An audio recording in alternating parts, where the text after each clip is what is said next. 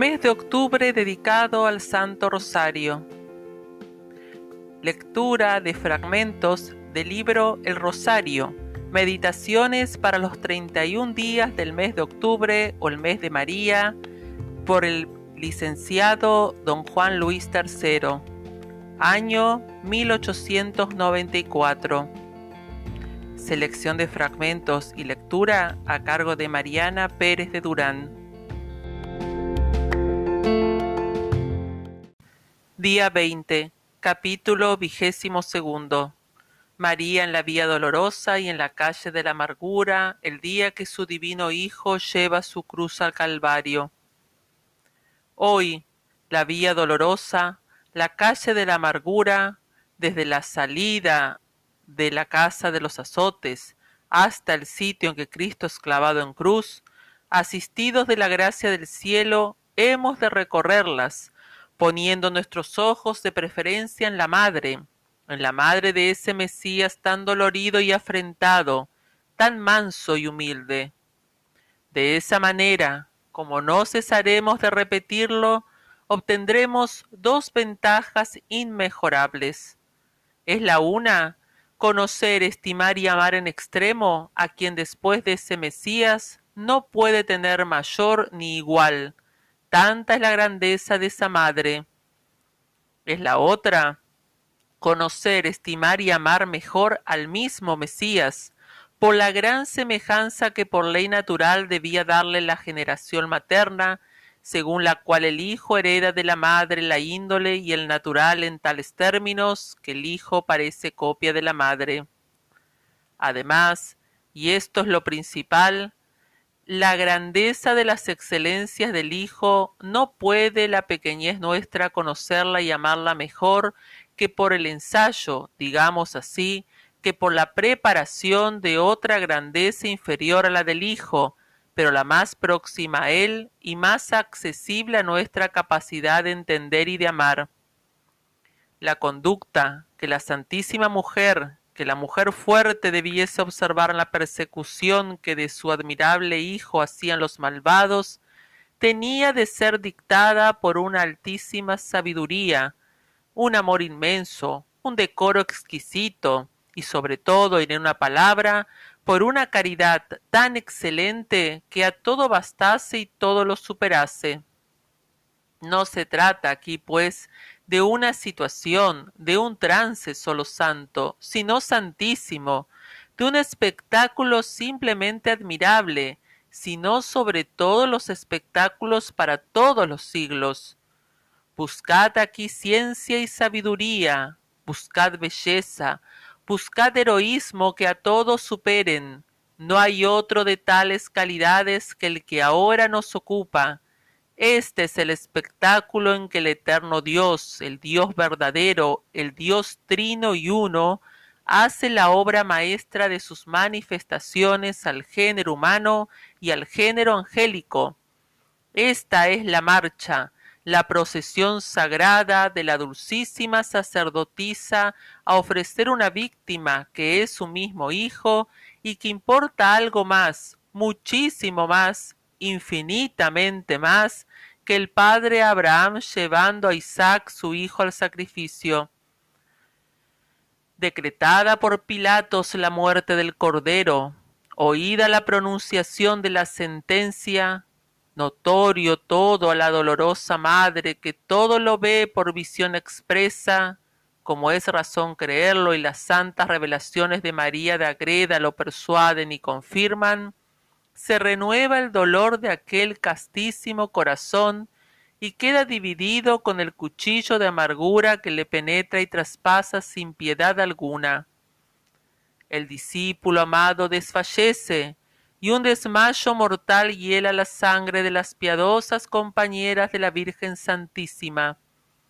Pero la reina de las virtudes estuvo invicta, y su magnánimo corazón, con lo sumo del dolor, sobre todo humano discurso, nunca desfalleció ni desmayó, no padeció las imperfecciones de los desalientos y deliquios que los demás. En todo fue prudentísima, fuerte y admirable, y de las acciones exteriores dispuso con tanto peso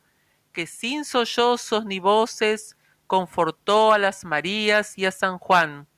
y pidió al Señor las fortaleciese y asistiese con su diestra para que con él y con ellas tuviese compañía hasta el fin de la pasión. En virtud de esta oración fueron consolados y animados el apóstol y las Marías para volver en sí y hablar a la gran Señora del cielo. Entre tanta confusión y amargura no hizo obra ni tuvo movimiento desigual, sino con serenidad de reina derramaba incesantes lágrimas, atendía a su Hijo y Dios verdadero, oraba al Eterno Padre, presentábale los dolores y pasión, acompañando a las mismas obras con que nuestro Salvador lo hacía. Conocía la malicia del pecado, penetraba los misterios de la redención humana, convidaba a los ángeles, rogaba por los amigos y enemigos, y dando el punto al amor de madre y al dolor que le correspondía, llenaba juntamente todo el coro de sus virtudes con admiración de los cielos y sumo agrado de la divinidad. Y porque no es posible reducir a mis términos las razones que formaba esta gran madre de la sabiduría en su corazón y tal vez en sus labios, lo remito a la piedad cristiana. Hasta aquí Mística Ciudad 1356, parte tercera. Cuando el Maestro y Redentor del mundo se abraza con la cruz, saludándola y apostrofándola como a tan alto Maestro Redentor cumplía, con el júbilo del valiente que acepta el suplicio de provechosísima y honrosísima muerte, la madre de ese divino hombre, que conoce el valor infinito que del contacto de la humanidad deificada de Jesús reporta el madero santo, la prudentísima madre adora esa cruz santa y la venera con el debido culto, y lo mismo hacen a su ejemplo todos los espíritus soberanos que asisten al Señor y a la Reina. Apostrofa a esa cruz insigne con palabras dignas de quien represente resume por entonces a la Santa Iglesia, y eleva de su corazón con denodados afectos de dolor sapientísimo de triunfador martirio, uno así como cántico de loores y alabanzas a la inocencia impecable de su Hijo Dios, contraponiéndolos a los delitos que contenía la sentencia que voceaba el pregonero.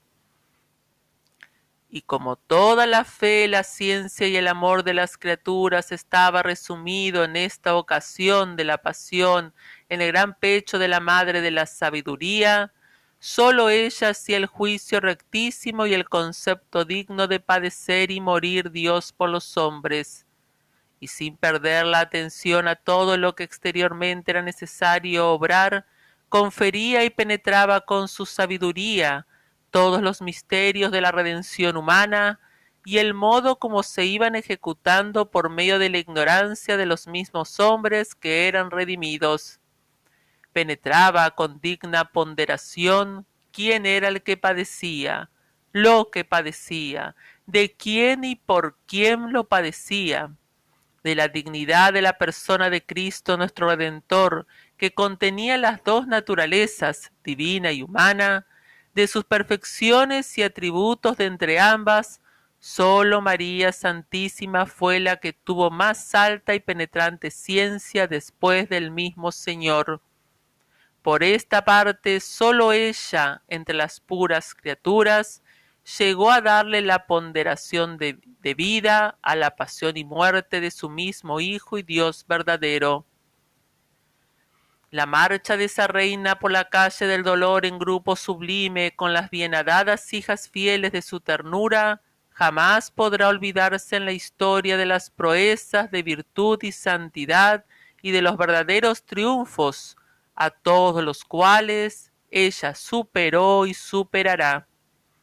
A imitación de ella y preludiándola, habían pasado por vías de dolor y de triunfo, e imitándola pasarían más tarde después de ella, santas heroínas y mártires como Resfa y Judith, la madre de los macabeos, Águeda y Cecilia, Felicitas y Perpetua, Inés y Anastasia, y otras eminentes princesas del sacrificio de la santidad, cumpliendo a maravilla lo que David cantaba con entusiasmo de santa unción.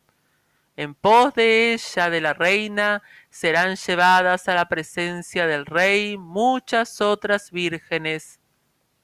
Y cómo se veía cumplido ahora que esa azucena entre espinas, que esa mansa tórtola de celestial gemido, era también poderosa como ejército en orden de batalla, y aptísima y habilísima para decapitar a un tirano peor que Holofernes, y quebrantar sin miedo ninguno la cabeza de la antigua serpiente como se prometió a Eva. Templada el alma de la Madre Santísima, a índole de la de su Hijo el Santo de los Santos, comunicaba fortalezas y consuelos que luego recibía como dones que ella misma había donado. Observa por eso muy bien la dichosa María de Agreda, que a petición hecha con voz interior por la Madre prudentísima a su Hijo y Dios verdadero, afligido con el peso de la cruz, de que alguno, si a ella no era dable ni a los ángeles del cielo, le ayudase a llevar la carga de la cruz, se movió el corazón de los verdugos y de ello resultó compeliesen al Cireneo a aliviar al Rey Divino del peso de su patíbulo. A la vez aquel llanto, aquel plañido de compasivas mujeres en que al fin prorrumpió el acompañamiento de los desdichados limitanos, era un don de María, efecto de su oración dolorida, la cual era acepta en extremo al Dios de la majestad, y ese don volvía en consuelo al alma finísima de la misma donadora. Qué voces consoladoras, qué plañidos eficaces para derretir almas, qué armonías de quejas lastimeras, se encaminaron nunca mejor al objeto de enternecer, con más digno propósito, cual fue ese de pedir compasión para el Mesías, Dios y hombre verdadero, Rey de la majestad eterna, Rey altísimo de los cielos, tratado por ese pueblo como un forajido, como un reptil, que el pedir compasión para la reina, madre amabilísima de ese rey? Jamás llanto, jamás plañido alguno pudo ser más meritorio.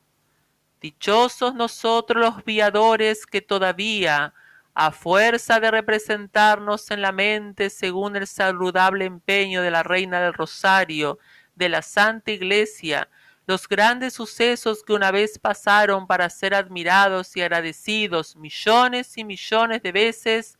podemos excitarnos a unir llanto y plañidos, compasión y participio sensible, racional y meritorio, al que entonces levantaron en pos de Jesús y a la vista de la dulcísima Madre, esas mujeres cuyos nombres quisiéramos saber uno por uno para glorificarlos eternamente.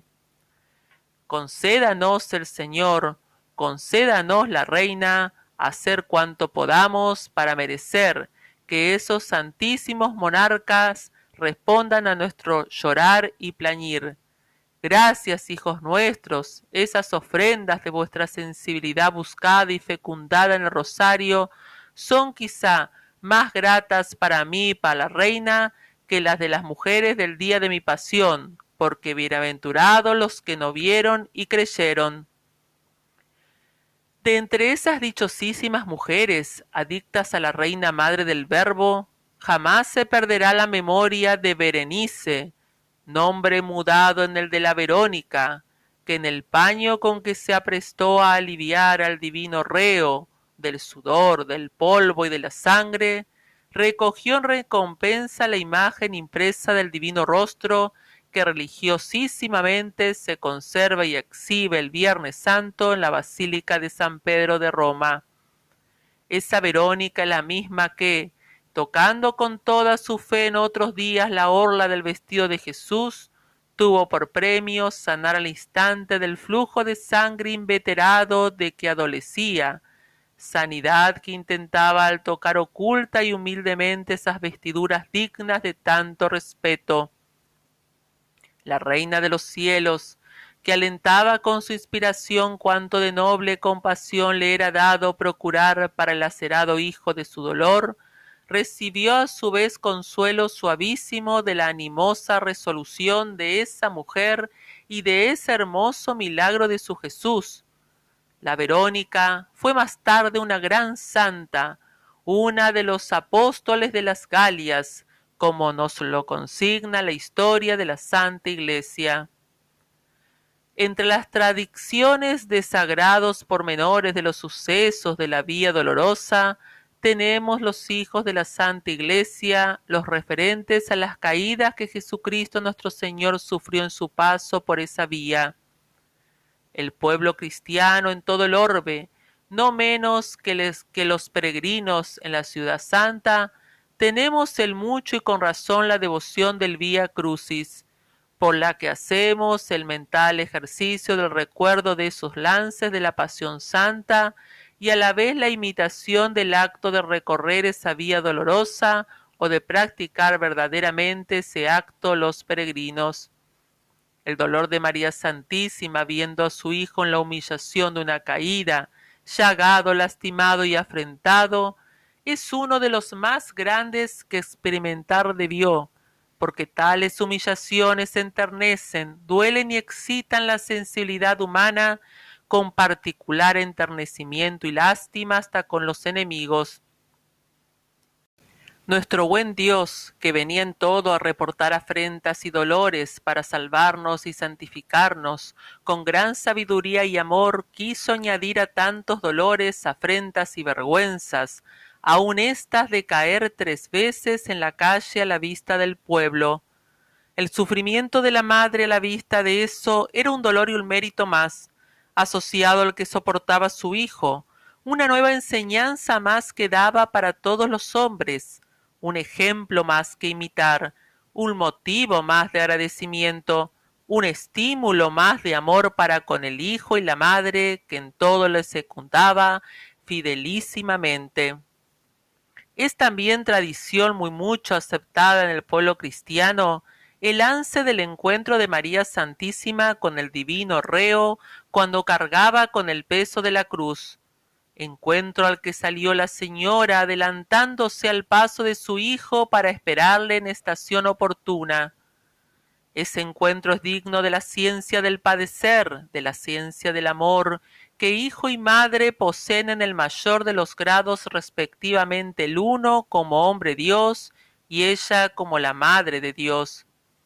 Ese encuentro del rey de los mártires con la reina de los mártires, para departir al paso acerca de la situación, acerca de la gran causa, para darse aliento, para decirse bien, muy bien, ánimo, ya recibiréis el premio. Ese encuentro le hubo muchas veces y le habrá entre los mártires y sus deudos o sus amigos. Es uno de los más bellos y edificantes esplendores del padecer. Y como la pasión de Jesucristo y la compasión de María son de completa riqueza en variedad completa de méritos y enseñanzas, aun esta del encuentro de Jesús y de su Madre Santísima en la calle de la amargura, no puede menos de contar con poderosa razón de ser, enseñanza importante que intentar y estímulo eficacísimo de amor y virtud que proponer.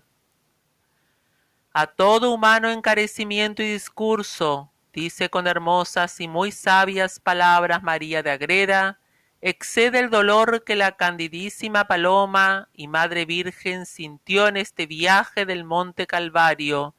llevando a su vista el objeto de su mismo Hijo, que sólo ella sabía dignamente conocer y amar. Y no fuera posible que no desfalleciera y muriera si el poder divino no la confortara, conservándole la vida. Con este amarguísimo dolor habló al Señor y le dijo en su interior, Hijo mío y Dios eterno, lumbre de mis ojos y vida de mi alma, recibid, Señor, el sacrificio doloroso de que no puedo aliviaros del peso de la cruz y llevarla yo, que soy hija de Adán, para morir en ella por vuestro amor, como vos queréis morir por la ardentísima caridad del linaje humano. Oh amantísimo medianero entre la culpa y la justicia, ¿cómo fomentáis la misericordia con tantas injurias y entre tantas ofensas?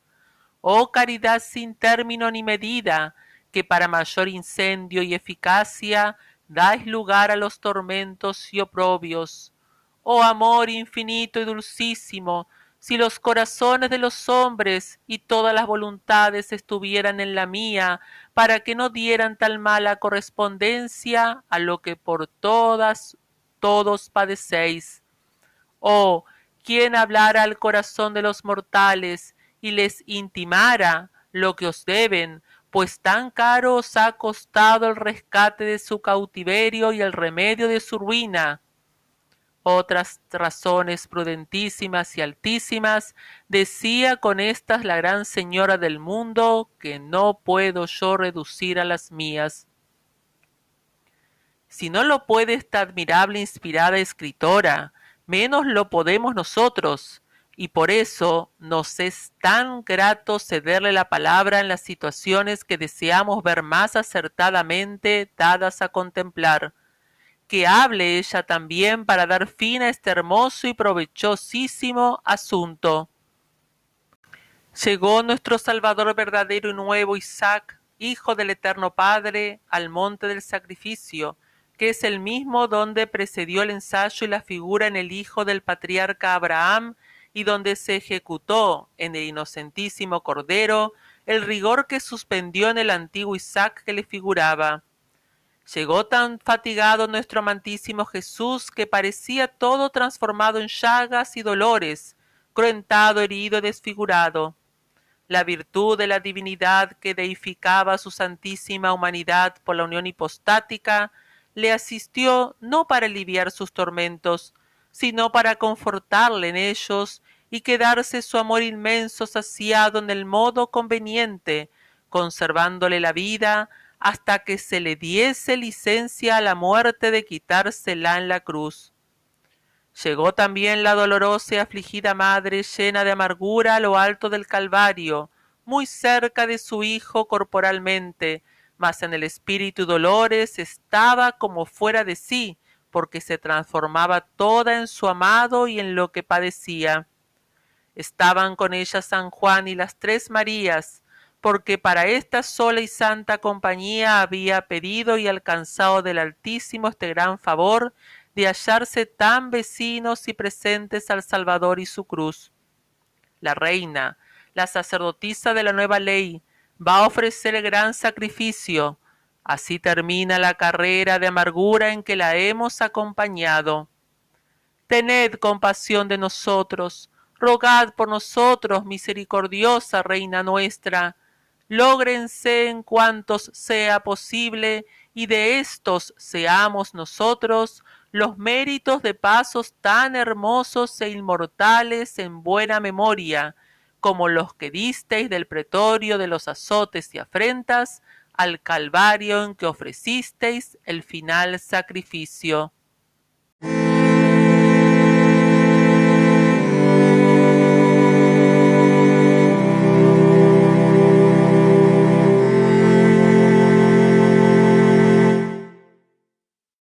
Nuestro buen Dios, que venía en todo a reportar afrentas y dolores para salvarnos y santificarnos, con gran sabiduría y amor quiso añadir a tantos dolores, afrentas y vergüenzas, aun estas de caer tres veces en la calle a la vista del pueblo. El sufrimiento de la madre a la vista de eso era un dolor y un mérito más, asociado al que soportaba su hijo, una nueva enseñanza más que daba para todos los hombres, un ejemplo más que imitar, un motivo más de agradecimiento, un estímulo más de amor para con el hijo y la madre que en todo le secundaba fidelísimamente. Es también tradición muy mucho aceptada en el pueblo cristiano el lance del encuentro de María Santísima con el divino reo cuando cargaba con el peso de la cruz, encuentro al que salió la señora adelantándose al paso de su hijo para esperarle en estación oportuna. Ese encuentro es digno de la ciencia del padecer, de la ciencia del amor, que hijo y madre poseen en el mayor de los grados respectivamente el uno como hombre Dios y ella como la madre de Dios. Ese encuentro del rey de los mártires con la reina de los mártires, para departir al paso acerca de la situación, acerca de la gran causa, para darse aliento, para decirse bien, muy bien, ánimo, ya recibiréis el premio. Ese encuentro le hubo muchas veces y le habrá entre los mártires y sus deudos o sus amigos. Es uno de los más bellos y edificantes esplendores del padecer y como la pasión de Jesucristo y la compasión de María son de completa riqueza en variedad completa de méritos y enseñanzas, aun esta del encuentro de Jesús y de su Madre Santísima en la calle de la amargura, no puede menos de contar con poderosa razón de ser, enseñanza importante que intentar y estímulo eficacísimo de amor y virtud que proponer a todo humano encarecimiento y discurso, dice con hermosas y muy sabias palabras María de Agreda, excede el dolor que la candidísima Paloma y Madre Virgen sintió en este viaje del Monte Calvario, llevando a su vista el objeto de su mismo Hijo, que sólo ella sabía dignamente conocer y amar. Y no fuera posible que no desfalleciera y muriera si el poder divino no la confortara, conservándole la vida. Con este amarguísimo dolor habló al Señor y le dijo en su interior, Hijo mío y Dios eterno, lumbre de mis ojos y vida de mi alma, recibid, Señor, el sacrificio doloroso de que no puedo aliviaros del peso de la cruz y llevarla yo, que soy hija de Adán, para morir en ella por vuestro amor, como vos queréis morir por la ardentísima caridad del linaje humano. Oh amantísimo medianero entre la culpa y la justicia, ¿cómo fomentáis la misericordia con tantas injurias y entre tantas ofensas? Oh caridad sin término ni medida, que para mayor incendio y eficacia dais lugar a los tormentos y oprobios. Oh amor infinito y dulcísimo, si los corazones de los hombres y todas las voluntades estuvieran en la mía, para que no dieran tal mala correspondencia a lo que por todas, todos padecéis. Oh, quien hablara al corazón de los mortales y les intimara lo que os deben, pues tan caro os ha costado el rescate de su cautiverio y el remedio de su ruina otras razones prudentísimas y altísimas, decía con estas la gran señora del mundo, que no puedo yo reducir a las mías. Si no lo puede esta admirable inspirada escritora, menos lo podemos nosotros, y por eso nos es tan grato cederle la palabra en las situaciones que deseamos ver más acertadamente dadas a contemplar que hable ella también para dar fin a este hermoso y provechosísimo asunto.